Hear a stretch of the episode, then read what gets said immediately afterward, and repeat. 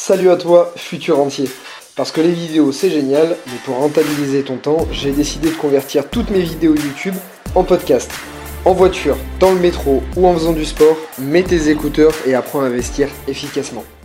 Et salut à toi futur entier, c'est un plaisir comme d'habitude de te retrouver aujourd'hui dans cette toute nouvelle vidéo FAQ du mois de juillet. Alors à la base, j'avais prévu de te faire cette vidéo en Espagne, puisque je reviens à l'instant de Fuerteventura, qui est une île dans les Canaries. T'excuseras mon accent espagnol d'ailleurs. Donc euh, la bonne nouvelle, c'est qu'il y avait beaucoup de vent, parce que j'allais là-bas pour du kitesurf. La moins bonne nouvelle, c'est qu'avec beaucoup de vent, c'était très compliqué de te faire une vidéo. Donc voilà, je te change pas de décor, on est toujours chez moi. Et, euh, et là, justement, tu connais. Alors si c'est la première fois que tu me rejoins dans cette vidéo FAQ, je t'explique très rapidement comment ça fonctionne. Déjà, merci de me rejoindre. Première chose, dans les vidéos FAQ, en général, je les fais d'un trait, je ne coupe pas. C'est-à-dire que tu vas peut-être me voir réfléchir à une question, peut-être qu'il y a un mot qui ne va pas sortir comme il devrait sortir. Bref, c'est une vidéo naturelle. Deuxièmement, exceptionnellement, j'ai mis le micro aujourd'hui, mais en général, je ne mets pas le micro. En fait, vraiment, cette vidéo FAQ, c'est je pose l'appareil euh, au coin d'une table, je prends les questions, j'y réponds d'un trait, c'est comme ça que ça fonctionne. Euh, donc, vidéo très très à la cool et très naturelle. Deuxièmement, mon assistant répertorie toutes vos questions que vous me posez pendant le mois il les sélectionne et on sélectionne ensemble les questions qui euh, ressortent le moins souvent, enfin soit qui sortent le plus souvent, soit qui ne sont pas sorties depuis très longtemps, euh, les questions les plus originales qui sortent un petit peu de l'ordinaire, bref, on essaie de changer un petit peu et de varier un peu les questions pour toucher à tous les thèmes pendant ce FAQ.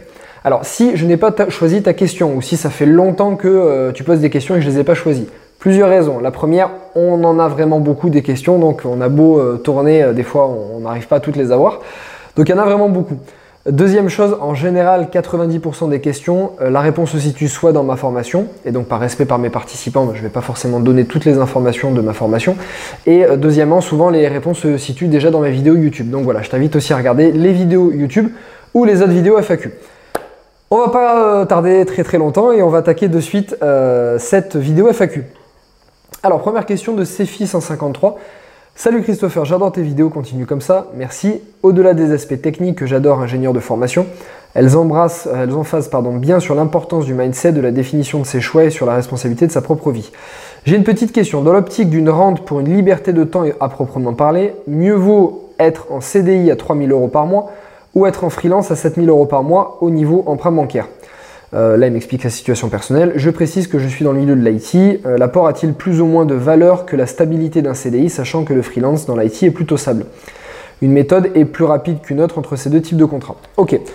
Alors, c'est j'ai choisi cette question puisque ça concerne énormément de monde, soit des personnes qui sont salariés et veulent créer leur entreprise, mais se posent la question est-ce qu'il vaut mieux que je commence à emprunter d'abord pendant que je suis un salarié et euh, ensuite, euh, quitte à décaler un petit peu le moment, pardon, quitte à décaler un petit peu le moment où je vais créer mon entreprise. Des fois, certains viennent de créer leur entreprise, hésitent à se remettre dans le salariat pour pouvoir mieux emprunter. Et des fois, certaines personnes ont les deux activités, donc ne savent pas trop sur quel pied danser au niveau des banques. Alors, c'est une question qui est très intéressante.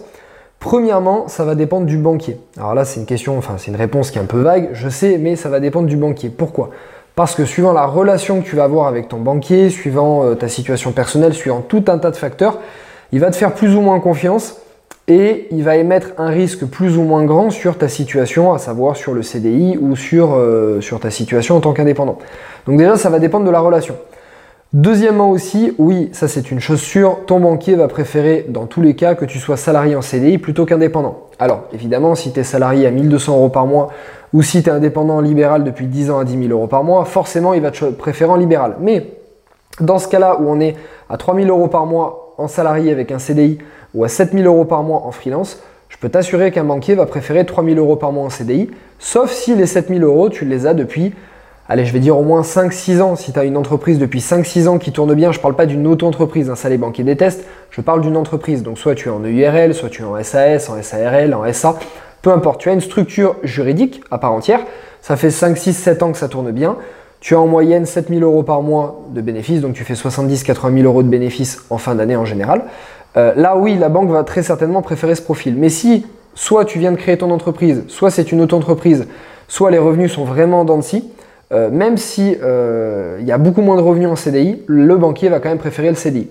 Donc ça c'était la première question. CDI plus petit revenu ou indépendant à plus gros revenu, il vaut mieux CDI à plus petit revenu dans 90% des cas. Et après c'est comme je t'ai dit à prendre à la marge. Le deuxième cas, c'est est-ce que euh, le fait d'avoir un bel apport va compenser le fait qu'on soit pas en CDI Alors, oui et non, encore une fois, ça dépend de l'apport. Là, j'ai pas les détails financiers, je vais essayer de coller au plus de monde possible. Donc, si, encore une fois, tu es en CDI à 3000 euros par mois et que tu as 10 000 euros de côté, et qu'à côté, tu es en auto-entreprise à... Euh, auto-entreprise, on est à 70 000 euros maintenant au plafond, tu tournes à peut-être 5-6 000 euros par mois de chiffre d'affaires, ça fait deux ans que tu as ouvert ton entreprise et à côté, tu as 50 000 euros d'apport. Le banquier va préférer 3000 euros par mois. Alors, je ne peux pas parler à la place d'un banquier parce qu'ils pensent tous différemment et toutes les agences ont des philosophies différentes. Mais dans 90% des cas, le banquier va préférer CDI, moins d'épargne, plutôt que euh, l'auto-entrepreneur qui a un peu plus d'épargne. Maintenant, tu es auto-entrepreneur, pareil, depuis deux ans. Tu fais 2000 euros par mois en moyenne, mais à côté, tu as 300 000 euros ou 400 000 euros d'apport. Euh, oui, il y a peut-être des banquiers qui vont préférer auto-entrepreneur avec 300 ou 400 000 euros d'apport. Pourquoi? Parce que tu vas peut-être faire un placement chez eux, tu vas leur ouvrir une assurance vie, tu vas prendre des actions. Ça va compenser et donc ils vont réussir à pouvoir te prêter à côté. Donc voilà, donc comme je te l'ai dit, je rappelle, ça dépend de la philosophie du banquier, ça dépend de la relation que tu as avec lui ou elle, avec le banquier, et euh, ça va dépendre de vos situations. Mais en général, euh, les banquiers vont préférer le CDI. Voilà, j'espère que ça a pu répondre à ta question, Céphie, et euh, éclairer un petit peu les autres qui sont dans cette situation. Ames Bournan. Alors, salut Christopher, merci pour tes vidéos et ta personnalité pleine d'énergie. Merci, ça me fait plaisir. Question pour le prochain FAQ. J'habite en Allemagne et je suis marié à un Allemand, mais je souhaite investir en France. Les banques sont hyper frileuses. Comment puis-je faire pour le convaincre? Pour les convaincre, merci d'avance. J'imagine que je suis pas la seule française dans cette situation. Génération Erasmus. Oui, à mon avis, tu n'es pas la seule. Alors dans ce FAQ, vous allez voir, il y a beaucoup de questions liées aux investissements à l'étranger, puisqu'on a répertorié une grande partie des questions qui étaient sur mon dernier FAQ, qui était, euh, qui était à Bali, me semble, euh, ou peut-être celui d'avant qui était à Bali, oui, je crois que c'est ça. Et, euh, et, du coup, bah voilà, comme j'étais à Bali, j'ai beaucoup parlé de l'investissement à l'étranger, donc on a eu beaucoup de questions là-dessus. Alors, oui, les banques vont être frileuses si vous êtes résident fiscal étranger et que vous voulez emprunter en France, par exemple, avec des banques françaises. Premièrement, ce que je peux recommander, c'est d'aller voir des banques frontalières. Ça, ça m'arrive beaucoup avec des clients et des participants que j'ai en Suisse ou qui sont français qui travaillent en Suisse. Allez voir des banques frontalières. C'est des banques qui ont l'habitude de financer des résidents fiscaux d'un pays ou de l'autre pour aller acheter dans l'autre pays. Donc, ils ont l'habitude de ces situations. Donc, premièrement, ce que je peux te recommander, c'est ça. Euh, deuxièmement, euh, je voulais également te dire, c'est qu'en général, ah oui, c'est ça. Donc vraiment, c'est vraiment le premier point, c'est d'aller voir les banques qui sont euh, frontalières. Le deuxième point, effectivement, ce qui peut les rassurer, c'est un apport. C'est-à-dire qu'en général, quand vous êtes résident fiscal étranger et que vous investissez dans un autre pays, en général, on vous demande 30% d'apport. Ça dépend des pays, ça dépend des banques, mais en général, c'est 30% d'apport. Donc, un apport pourra conforter. Mais vraiment, ce que je te recommande, c'est les banques frontalières. Et normalement, ça devrait régler une bonne partie des problèmes. Nicolas Delabre, salut Christopher, merci à ton équipe et toi pour tout ce que vous apportez. Merci. Ayant un logement de fonction, est-ce que les banques considèrent cette situation comme un point fort ou un point faible? Très très bonne question. À tous euh, mes amis policiers, militaires, euh, pompiers, etc., j'en ai eu beaucoup, beaucoup en participant et en client quand j'étais avant en gestion de patrimoine. Quand vous avez un logement de fonction, c'est une énorme force ou ça peut être un gros point faible pour les banques? Voilà pourquoi j'ai choisi cette question. Donc Nicolas, ta situation va être un point faible ou un point fort auprès de la banque, suivant comment toi tu vas l'expliquer. Et c'est là où euh, c'est toi, à toi d'être bon. Le fait d'avoir un logement de fonction, forcément, vous allez économiser plus d'argent, ça, ça va être forcément un point fort. Mais le banquier, la chose qui va avoir peur, tu vas voir ton banquier, tu dis voilà, moi j'ai un logement de fonction, je paye pas de loyer, je veux investir. La chose qui peut avoir peur, c'est qu'il se dit si jamais demain il a plus logement de fonction et qu'il doit se loger lui-même, pour X raisons, imaginons que euh, s'il en a marre de vivre dans la caserne, ou imaginons par exemple que tout simplement, euh, bah, il quitte son travail, il quitte son travail, il fait autre chose, il change de métier, et donc plus de logement de fonction. Bref, si demain il doit payer un loyer ou un crédit pour se loger, comment est-ce que ses dépenses vont réagir? Comment est-ce que son niveau de vie va réagir? Si quelqu'un gagne 2000 euros par mois et qu'il n'a jamais eu l'habitude de payer un loyer ou de crédit, il dépense 2000 euros tous les mois, demain je lui mets un loyer à 600 euros par mois, comment il va réagir? Est-ce qu'il va réussir à vivre, etc. Donc ton banquier va être d'abord très frileux à cette situation. Parce qu'il va se demander, en regardant tes relevés de compte et ta situation et puis ta personnalité quand tu vas lui parler, il va se demander, est-ce que lui, demain, si jamais il quitte cette situation, il a un loyer ou un crédit pour se loger, comment il va réagir Est-ce qu'il va bien gérer? Alors là, petit conseil que je peux te donner, c'est exactement le même conseil pour des personnes qui sont logées chez leurs parents. Hein, si aujourd'hui tu vis chez tes parents, tu es ce qu'on appelle logé à titre gratuit, le banquier va réagir exactement de la même manière. Donc au début, il va peut-être prendre ça pour un point faible. Maintenant, il faut lui expliquer et lui dire. Donc déjà, un, dans ta situation, il faut beaucoup épargner. Il faut que tu épargnes au minimum l'équivalent d'un loyer. C'est-à-dire aujourd'hui, tu gagnes 2000 euros par mois. Si tu devais te loger dans ta région, prendre un 2 pièces ou un 3 pièces suivant ta situation familiale, combien ça coûterait de loyer?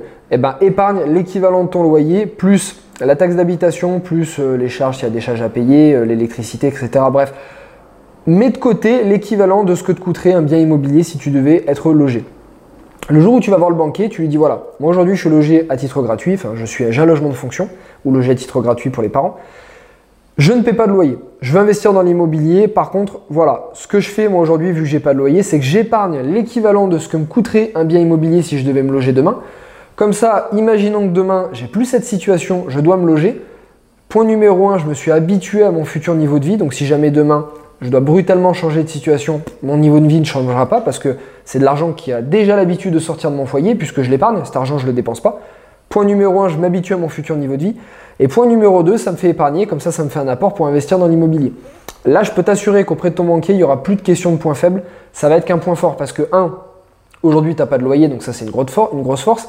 Et deux, l'objection qu'il pouvait avoir et la peur qu'il pouvait avoir, tu l'as désamorcé avant même qu'il te la sorte et tu l'as montré que tu étais sérieux, que tu étais professionnel, que tu étais épargnant, que tu gérais bien ton argent et que tu avais anticipé un changement de situation. Et ça, ton banquier va adorer parce qu'il se dit si cette personne demain, elle investit dans l'immobilier, elle va anticiper les changements, elle va anticiper si le locataire paie pas, elle va anticiper s'il y a du vide locatif, elle va anticiper s'il y a des travaux. C'est une personne qui par nature anticipe, parce que je vous rappelle que humainement, on n'est pas trop fait pour anticiper, hein, donc ça dépend. Les femmes peut-être un peu plus que les hommes, mais ça dépend. Donc on n'est pas trop fait pour anticiper, donc ça c'est un travail qu'il faut faire sur soi. Donc il y a des personnes, elles sont faites pour anticiper, puis il y a des personnes, elles savent même pas ce qu'elles vont faire le lendemain matin. Ça, ton banquier le cerne très très vite. Donc si tu montres que tu, es ce type de personne, ton banquier va adorer, ça va être un point fort, et il va te financer beaucoup plus facilement. Voilà, j'espère que ça vous a plu ce petit passage et je pense que ça correspondra à pas mal de monde, soit euh, des, fonctionnaires qui ont des logements de fonction ou, euh, ou des jeunes qui sont chez leurs parents. Ensuite, Vincent Coulon. Salut euh, l'équipe, super vidéo pour commencer, pas mal la double prise de vue en caméra, c'était sur une vidéo, donc euh, content que ça vous plaise. J'aurais une petite question. Que penses-tu de l'ouverture d'une SCI à l'IS par le biais d'une holding? Pouvoir l'ouvrir seul et payer beaucoup moins d'impôts, est-ce une bonne idée Continuez comme ça, vous êtes au top. Alors j'ai choisi cette question puisque vous me posez pas mal de questions sur la holding ou autre. Euh, j'en parle dans une formation que j'ai qui s'appelle Fiscalité Plus, qui est plus à la vente d'ailleurs pour le moment. Peut-être qu'elle reviendra d'ici quelques mois. Mais où dedans je détaille tous les achats en société, je détaille la fiscalité très très poussée, notamment euh, les montages un peu complexes comme le montage holding. Donc ça va être très très long d'en parler dans le FAQ, donc je fais vraiment euh, quelque chose de très rapide pour. Je pourrais pas répondre à ta question parce que c'est, elle est pas assez précise déjà. Désolé Vincent, parce que que penses-tu de ce montage? J'en pense beaucoup de choses. Hein. J'en pense que c'est un module qui dure deux heures dans ma formation, donc je peux pas le, je peux pas le, résumer en une minute. Et la question est trop large. Par contre, je peux vous expliquer rapidement en quoi ça consiste. En gros, le fait d'avoir une holding, une société holding comme on dit, c'est en fait le fait d'avoir plusieurs sociétés avec des sociétés qui détiennent d'autres sociétés. Une holding, qu'est-ce que ça va être? Ça va être une société qui va s'appeler une société mère, par exemple, qui va pouvoir détenir plusieurs autres sociétés. Ça peut être d'autres sociétés commerciales, si tu es boucher, charcutier ou tu as une société de conseil, peu importe. Elle peut détenir ta société euh, commerciale. Et elle peut aussi également détenir d'autres sociétés, comme des sociétés SCI ou comme des sociétés SA, SAS, SARL, n'importe quelle autre structure juridique euh, qui ferait de l'immobilier, par exemple. Elle peut détenir plusieurs sociétés. Et ça permet en fait de pouvoir faire circuler l'argent beaucoup plus librement, à moindre frais aussi également. Ça permet de faire plein de jeux comptables, il y a plein de conseils. Enfin, comme je t'ai dit, c'est un module qui dure deux heures, donc je peux pas le résumer là. Mais voilà, c'est un montage qui peut être intéressant suivant les cas. Des fois, on entend un peu à tout va. C'est un peu comme la SCI. Hein. Pendant un moment, on entendait à tout va la SCI, la SCI. Je rappelle que dans allez, 80% des cas, les SCI qui ont été créés étaient créés à mauvais, euh, à mauvais escient, à mauvais but, si je peux dire. C'est-à-dire que c'est, il aurait mieux valu faire d'autres choses que la SCI. Mais bon, comme c'était à la mode, il y en a plein qui en ont fait, ça leur a coûté beaucoup plus de frais, ça ne valait pas vraiment le coup. Je croise des fois des clients qui ont des holdings, qui ont 50 sociétés, des montages complexes. Des fois, ça vaut pas forcément le coup, ça coûte beaucoup plus cher. Donc, des fois, il y a des cas où ça vaut le coup, des fois, ça vaut pas le coup. Voilà. Euh, Yann, salut Christopher, merci pour. Euh, donc, c'est Yann Brixner. Merci pour toutes tes vidéos, ta motivation débordante. De rien, ça me fait plaisir. Recommandes-tu ta formation et ta stratégie d'investissement pour les investisseurs étrangers qui souhaitent investir en France? Vous voyez, on a encore de l'étranger bien que l'on ne puisse pas emprunter à 110%. Sais-tu si les règles sont les mêmes pour un résident français? Alors, pour ta première question, est-ce que ma formation, ça très souvent la question, est-ce que ma formation, euh, mes formations, il y en a plusieurs, mais en tout cas euh, principale, euh, ma formation principale devenir anti-immobilier qui touche tous les thèmes et qui est la plus globale, est-ce qu'elle concerne les étrangers? Alors, elle concerne les étrangers qui vont investir en France. Elle va les concerner dans 95% des cas. Il y aura 5% des cas où Euh, si elles font un crédit dans leur pays, bah, les choses vont être différentes parce que je ne connais pas les règles dans leur pays. Et si elles sont résidentes fiscales étrangères, les choses vont être différentes aussi. Il va y avoir des notions de convention fiscale bilatérale qui vont entrer en jeu. Donc voilà, il y a des choses différentes. Mais dans 95%, des cas, une personne résidente fiscale étrangère qui veut investir en France, ma formation va lui correspondre. Si maintenant c'est une personne qui habite en France et qui ne veut investir qu'à l'étranger, il y a à peu près 50 à 60% de la formation qui va lui correspondre. Il y a une grosse partie, ça sera la même chose partout pareil, mais surtout la partie crédit et la partie fiscalité va être différente forcément à l'étranger. Donc voilà, et si tu es investissement, enfin si tu es résident étranger et que tu vas investir à l'étranger, euh, n'achète pas ma formation. Euh, elle, euh, il y a très très peu de choses qui vont te servir à l'intérieur. Enfin, l'idée générale, 20% de la formation, comment trouver une bonne affaire, les décelés, les travaux, etc. Oui, mais le reste, ça va être trop différent, donc je te la déconseille. Voilà, j'espère que ça a répondu à ta question. Jérémy MMSY, salut Christopher, est-ce que c'est possible pour un non-résident français, pas de nationalité française et aucune fiscalité en France, d'investir en France? Ou faut-il impérativement s'associer avec un résident français? Alors, oui, là on reprend, c'est encore un cas différent. Si aujourd'hui tu es résident fiscal étranger, tu n'as aucun lien avec la France, donc pas de nationalité française et tu n'es pas, euh, bah, pas de résidence en France, pas de bien en France, pas de société ou d'activité en France, oui, tu vas pouvoir investir en France. Ça dépend des banques. Alors là, la question, est-ce que c'est emprunté auprès d'une banque française? Ça risque d'être très difficile. Je pense qu'il vaudrait mieux emprunter auprès d'une banque étrangère, mais ça dépend de quel pays vous êtes. Là, je n'ai pas les notions, mais il faut que vous soyez dans un pays où les taux soient très bas. Je pense euh, privilégier des pays européens, peut-être euh, États-Unis ou Canada, des pays qui sont solides, des pays où une, une économie solide, où les crédits sont solides aussi également. Mais euh, voilà, je pense que, enfin, moi j'ai déjà vu des cas de personnes qui étaient au Canada ou aux États-Unis qui ont pu emprunter pour acheter en France. En général, les apports vont varier de 30 à 50%. En général, je ne connais pas toutes les banques, mais en général, c'est ce que j'entends, en tout cas dans les pays très développés. Mais oui, ça va être possible. Pour le cas d'investir dans une banque française, ça va dépendre des banques. Orientez-vous vers des banques qui ont euh, une philosophie plutôt internationale. N'allez pas au Crédit Agricole, sans pour citer le Crédit Agricole, mais euh, il y a d'autres banques, c'est pareil. Euh, allez pas dans une banque régionale, allez dans une banque qui soit nationale. Je pense à soit des banques privées, si vous avez des moyens, allez dans des banques privées, puisqu'ils ont plus l'habitude de ce principe, oui, principe international auprès de leurs clients. Et, ou alors aller dans des banques comme la HSBC, je pense notamment, euh, peut-être la, Barclay, la Barclays, des banques qui, voilà, qui ont une orientation internationale, ils seront toujours plus à même de pouvoir vous écouter que le Crédit Agricole. Je pense que ça va être un peu plus dur. Euh, voilà pour ce FAQ, il y avait beaucoup moins de questions que d'habitude, des questions orientées à l'étranger. Donc euh, voilà, bon, c'est la fin pour ce FAQ. J'espère qu'il t'a plu. Comme d'habitude, si il t'a plu, tu sais ce qu'il te reste à faire, mets un like sur cette vidéo, moi ça va me motiver à t'en faire encore d'autres. Vous voyez, aujourd'hui c'était assez orienté étranger. Demain, ça sera peut-être sur un autre sujet. J'aime bien changer à chaque fois. Donc voilà, j'espère que ça t'a plu. Écris-moi en commentaire sur toutes tes nouvelles questions, comme ça on les répertoriera pour le prochain FAQ. Et d'ici là, comme d'habitude, futur entier, je vais te souhaiter une très très bonne journée. La patate, la motivation. Et j'aurai le plaisir de te retrouver pour une prochaine vidéo et un prochain FAQ euh, qui lui arrivera le mois prochain. Très bonne journée, ciao ciao